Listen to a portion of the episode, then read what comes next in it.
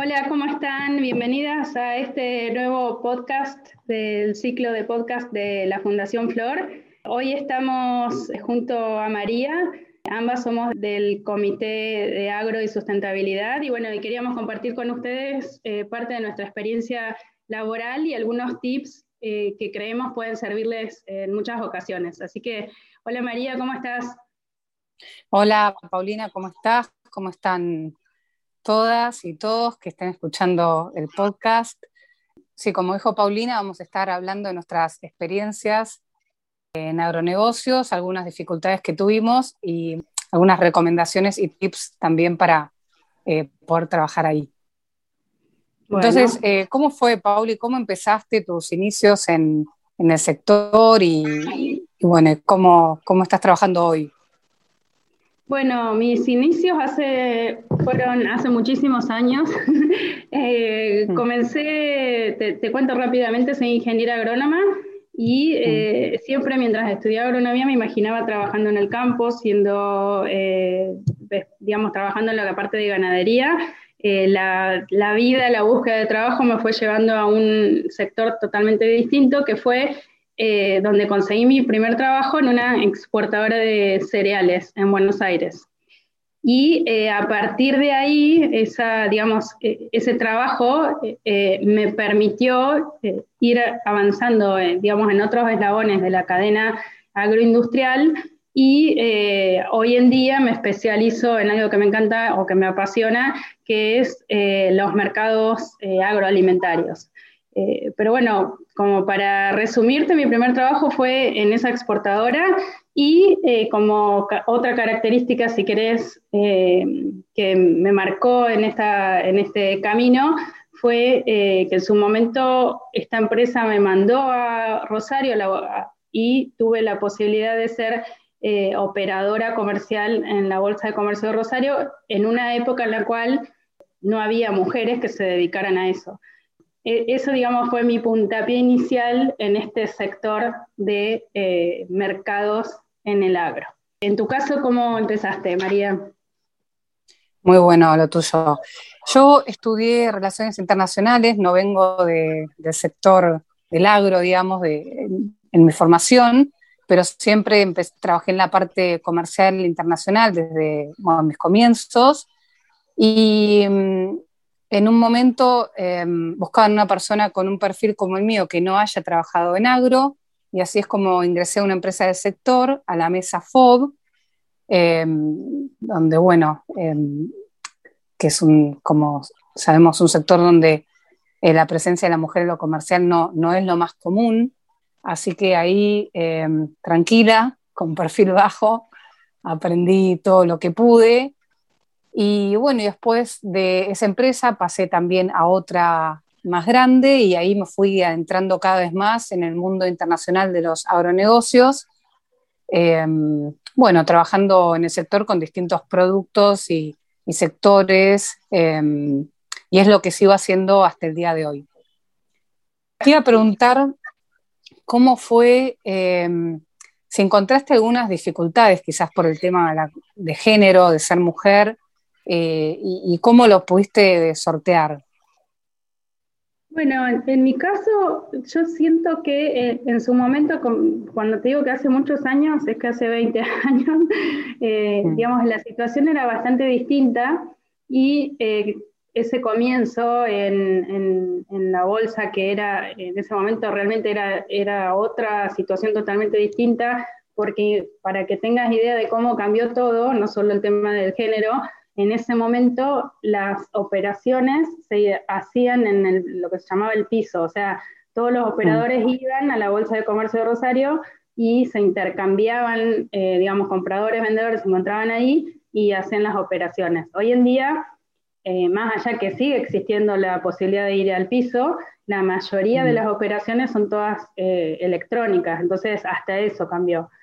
En ese momento quizás eh, se mezcló en mi situación que yo era, eh, digamos, muy joven, eh, con poca experiencia profesional, entonces estaba las dos situaciones, un junior, digamos, de mujer, en, un sector en el cual había gente que tenía mucha experiencia de muchos años y además en su 99% hombres. En mi caso no, tuve, digamos, situaciones eh, de mala experiencia, pero sí lo que vos decís, es como que tuve que ir aprendiendo eh, de a poquito cómo ir entrando a ese mundo. En mi caso tuve la gran mm. suerte de tener un jefe que era totalmente eh, digamos, eh, abierto a enseñarme todo lo que sabía, súper generoso, y eso realmente me ayudó muchísimo. A partir de ahí empecé a darme cuenta que me gustaba eh, todo ese ambiente de, o ese, digamos, saber cómo era la comercialización del agro, y a partir de ahí, con esa ya primera experiencia, me animé a buscar otro trabajo en otra área, y bueno, y de a poquito fue creciendo. En tu caso, cuando vos contás que estabas en una mesa FOB, quizás querés contarnos, porque no todas estamos en, el mismo rubro, para el resto de las que están escuchando este mm. podcast, cuando decís mesa FOB, eh, ¿querés contarnos a qué, te sí. ¿Cuál es tu función específica? Sí, cuando digo mesa FOB es una mesa de, de trade, de venta internacional de agroproductos mi función específica era empezar a ser un trader, eh, para lo cual tuve que aprender del mercado de Chicago en lo que era commodities y casi a fin de ese año empecé a trabajar también con legumbres, pero básicamente lo que hace al ser FOB, el término FOB, es que todo el tradeo, toda la comercialización que sucede ahí es internacional. Em, creo que fue, fue quizás em, muy relevante el tema de este jefe que tuviste, que decís muy generoso y que, bueno, apoyaba obviamente que seas joven y mujer. Eh, creo que no siempre pasa. A mí, de hecho, me pasó que justamente el jefe trade de la mesa era una persona mayor de la super vieja escuela.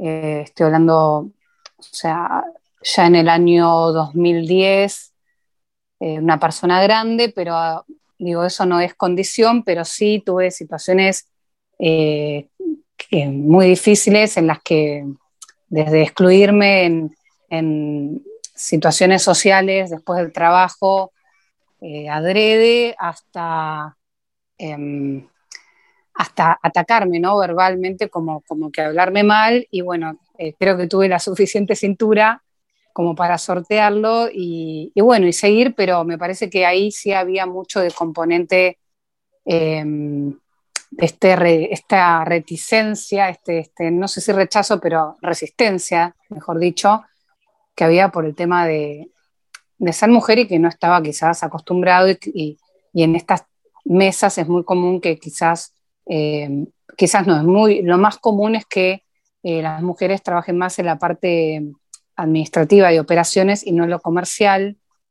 Y bueno, eh, igual por suerte lo pude sortear y fue, diría, mi única mala experiencia en todos los demás trabajos que, bueno, ya a partir de ahí son 11 años más. ¿Y ¿Cómo sentís vos o cuáles fueron las herramientas que vos usaste para sortear esa situación? Y un poco eh, plantarme, la verdad, este, y responder sobre lo que yo pensaba. Después tuve algunas reuniones posteriores. Em, eh, hice saber del caso a gente en la empresa, pero bueno, era otro momento también, con lo cual, bueno, se me escuchó, hasta incluso se me reconoció, se me daba la razón, pero como que esta persona también era socia, con lo cual me decían, bueno, que no se podía hacer mucho porque también era dueña. Em, entonces creo que una de las cosas que hay que hacer es em, con cordura y manteniendo eh, la manera de ser de cada uno y de cada una, eh, bueno, comentar lo que, lo que sucede y también si es necesario reportarlo. Y así fue un poco como, bueno, en mi situación en ese caso. Yo también creo que eh, es, yo lo tomo como positivo en alguna situación que yo veía que no iba a tener el cambio que para mí era necesario, eh, correrme. O sea, en mi carrera muchas hmm. veces, eh, cuando yo veía que tenía un techo y ese techo dependía o de X persona o de X formato de la empresa o de, digamos, distintas decisiones que no, no iba yo a poder modificar, en mi caso eh, fue eh, positivo eh, correrme cuando veía que esa situación no podía tener un cambio.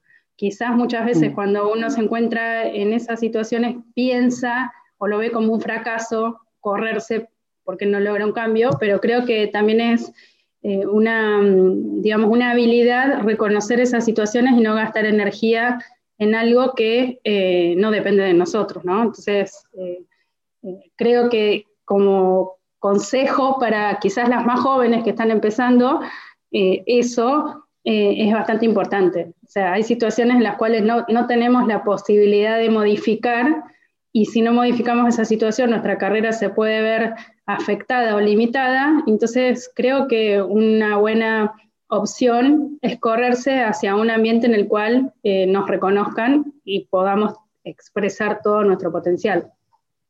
Sí, bien. Y te iba a preguntar también, que bueno, hoy ya hace un tiempito eh, haces asesoría y, me, encuentro y, escuchamos ¿no? en, las, en las redes que compartimos y en otras de muchas mujeres que sienten que están muy formadas, que tienen mucho conocimiento, que incluso se dan cuenta que quizás lo que está diciendo otro es lo que ella podría decir o mucho mejor, eh, que de repente ayudan a, algún familiar cercano o incluso alguna colega, algún colega a estar en, congresos, eventos y en verdad ellas saben igual o más. Entonces, ¿qué, consejo le podrías dar a esas mujeres que aún que tienen eso que, quieren empezar a, sacar, a desarrollar y, no se animan porque, bueno, no lo han hecho, les da temor, vergüenza? ¿Qué, qué les recomendarías? Yo, eh, por un lado, bueno, confiar en, lo que cada una sabe, que es fundamental. Y por el otro lado, trabajar algo que eh, desde la Fundación Flor se, digamos, se apoya mucho o se impulsa, que es el concepto de marca personal. En los MED y en todas las eh, actividades que hace la Fundación en general, se habla mucho de marca personal y en mi caso es algo que como que marcó un antes y un después. Cuando fui desarrollando eh, mi marca, en la cual me hacía conocida por lo que, digamos, por yo transmitir lo que yo estaba convencida que, podía generar un resultado positivo en el resto, a partir de ahí, eh, sola, digamos, uno va encontrando su camino eh, sin necesidad por ahí de compararse con otras personas. Entonces, creo que ese concepto de marca personal ayuda un montón al desarrollo de, de las profesionales, ¿no? Te quería preguntar ahora, actualmente, qué es lo que estás haciendo, porque me parece que es súper interesante para que el resto de las mujeres sepa. Eh, ok, sí. Eh, actualmente estoy trabajando, em, por un lado soy fundadora de, de Mass Wild Limit, que es eh, la consultora donde trabajo y desde ahí presto servicios de desarrollo de agronegocios internacional. Em, y por otro lado, estoy trabajando con una, una trader eh, coreana, con, tengo a cargo todo lo que es la oferta de agroproductos de Argentina para exportar al mundo, a distintos mercados. Y está bueno porque de lo que viene a ser commodities, legumbres, carnes, lo más tradicional, bueno, esto también lo es, pero me estoy entrando al mundo de, las frutas frescas, eh, del maní, que es una legumbre, pero una categoría aparte, em, arándanos, y bueno, un poco, un poco desde ahí. Em, quería agregar también que coincido plenamente con vos el tema del trabajo de la marca personal, de romper ese, ese, ese techito de cristal que nosotras mismas tenemos, em, de salir del cascarón y decir, bueno, eh, ok, voy a hablar un poco de mí, aunque es sea incómodo, pero eso me va a dejar conocer, me va a dejar vender. Creo que está bueno también usar las redes, que cada vez hay más redes de mujeres rurales y, de mujeres en negocios, entonces por ahí también eh, publicitarnos, contar lo que hacemos. Em, me ha pasado escuchar mujeres que quizás después de años de estar, tener su consultorio y demás, decir que era la primera vez que ellas se publicitaban en una red e incluso les daba como pudor. Me parece que eso em, es, es, parte de lo que hay que hacer para, empezar a tener visibilidad y, bueno, y empezar a hacer lo que, lo que nos gusta y, poder hacerlo más allá de que, de que, quizás otros no nos convoquen porque, bueno, tampoco nos conocen. Así que ahí estoy, me alineo totalmente a esto que se dice marca personal, eh, visibilidad y comunicación, ¿no? Exacto. Pero bueno, creo que ya hemos llegado al, final, María, y bueno, nos quedaremos, quedará una segunda edición del podcast, así seguimos conversando, pero mm, creo que, digamos, en forma de, hacer un resumen, eh, me parece que está buenísimo que en tu experiencia, que no fue tan buena como la, que, la mía, eh, igualmente, evidentemente te llevaste un montón de cosas positivas porque hoy estás trabajando lo que te gusta y seguramente eh, lo haces con, ganas y, pasión y con un buen desarrollo profesional. Así que dos experiencias que quizás comenzaron distintas, pero en ambos casos creo que estamos contentas con lo que estamos haciendo actualmente. Sí, totalmente. Y creo también que eso que sucedió, bueno, para mí fue un aprendizaje y, y sí, me, a lo largo de la carrera estas situaciones también te fortalecen, así que sí, eh, de acuerdo con vos. Bueno, eh, terminamos esta, este podcast y agradecemos a todos los que se vayan sumando para escucharlo y bueno, te mando un beso María. Otro, muchas gracias.